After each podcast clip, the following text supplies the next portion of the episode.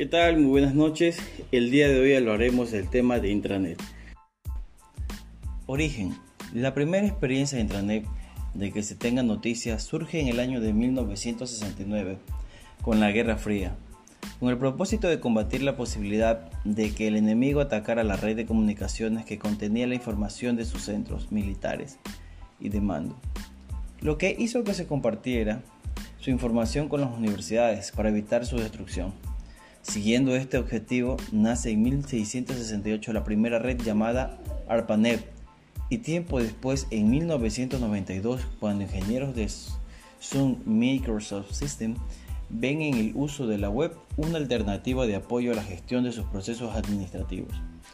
Posteriormente, Netscape incursiona para indagar qué tan útil puede ser el uso de su producto Navigator como una interfaz común para el acceso de distintos tipos de información de una empresa.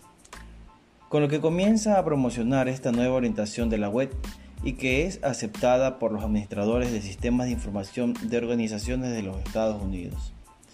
¿Qué es la intranet? Una intranet es una red privada que utiliza los recursos desarrollados para Internet para distribuir información y aplicaciones a las que solo pueden tener acceso un grupo controlado de usuarios. Es un sitio web que resulta accesible solo para los miembros de la organización u otras personas con autorización. Se protege contra usuarios y redes no autorizados mediante un bloqueo de tráfico, intermediación, monitoreo y seguimiento. ¿Qué característica tiene una intranet? Que es rápida, implementación horas y días, escalabilidad se puede diseñar en funciones de las necesidades.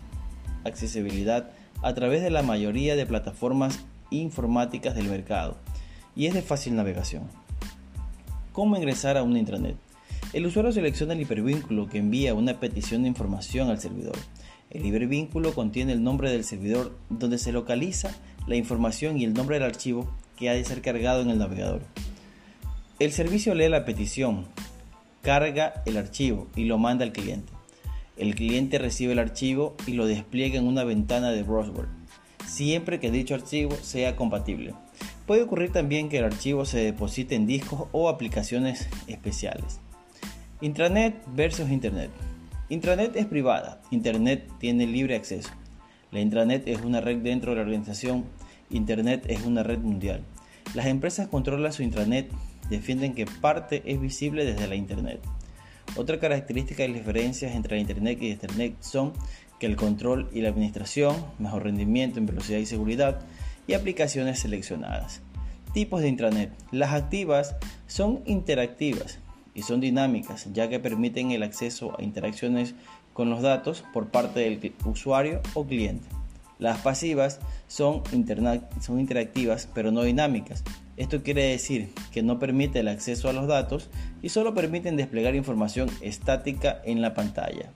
Las ventajas, las universidades y costos accesibles, adaptación a las necesidades específicas y distribución de la información, mejora la calidad de la comunicación interna, la capacitación rápida de las personas en su uso, seguridad interna, actualiza información, mejora eh, la gestión de recursos humanos, fortalece la comunicación y favorece a fortalecer los grupos de trabajo.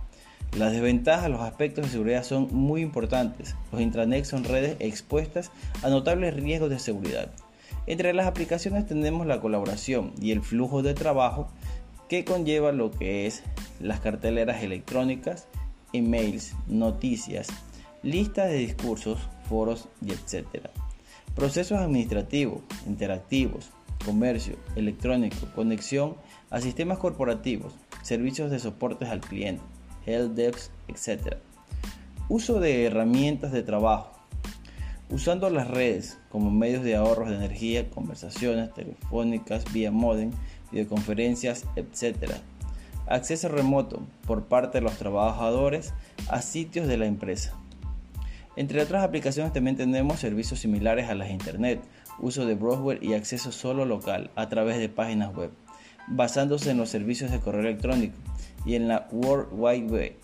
La intranet puede utilizarse para publicaciones de información en forma estática, políticas, procedimientos, capacitación, etc.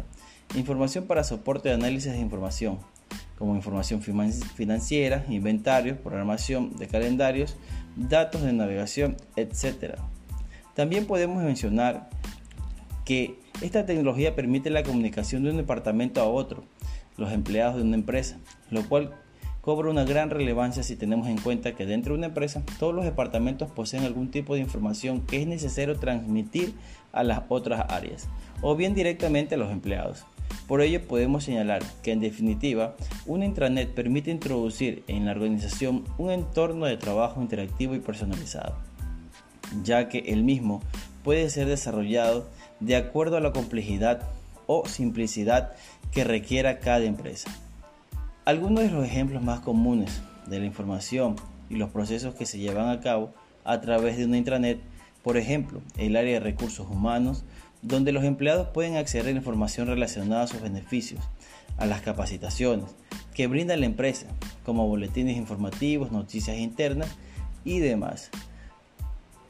Hoy en día, la comunicación interna, es decir, entre los departamentos o áreas de una empresa, como así también la comunicación, la externa, es decir, aquellas que tienen lugar entre clientes y proveedores, son aspectos realmente importantes para todas las empresas y precisamente la intranet es una herramienta que puede ayudar a la comunicación y lo que es mejor a un bajo costo.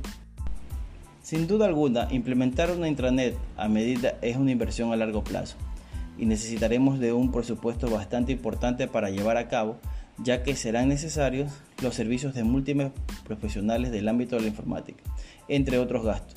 En este sentido tenemos disponibles dos caminos. Llevar a cabo el diseño de, nuestra empresa con programadores externos o internos a contratar una empresa que se dedica a este mater. Como sabemos la contratación de este tipo de servicios suele ser cara, pero nos ofrecerá a cambio una larga serie de ventajas, como por ejemplo estar seguros que la intranet estará diseñada y optimizada exactamente para las necesidades de la empresa, hasta el último detalle, lo que por supuesto además garantiza una mayor flexibilidad y performance que puede producir en negatividad de nuestro dinero.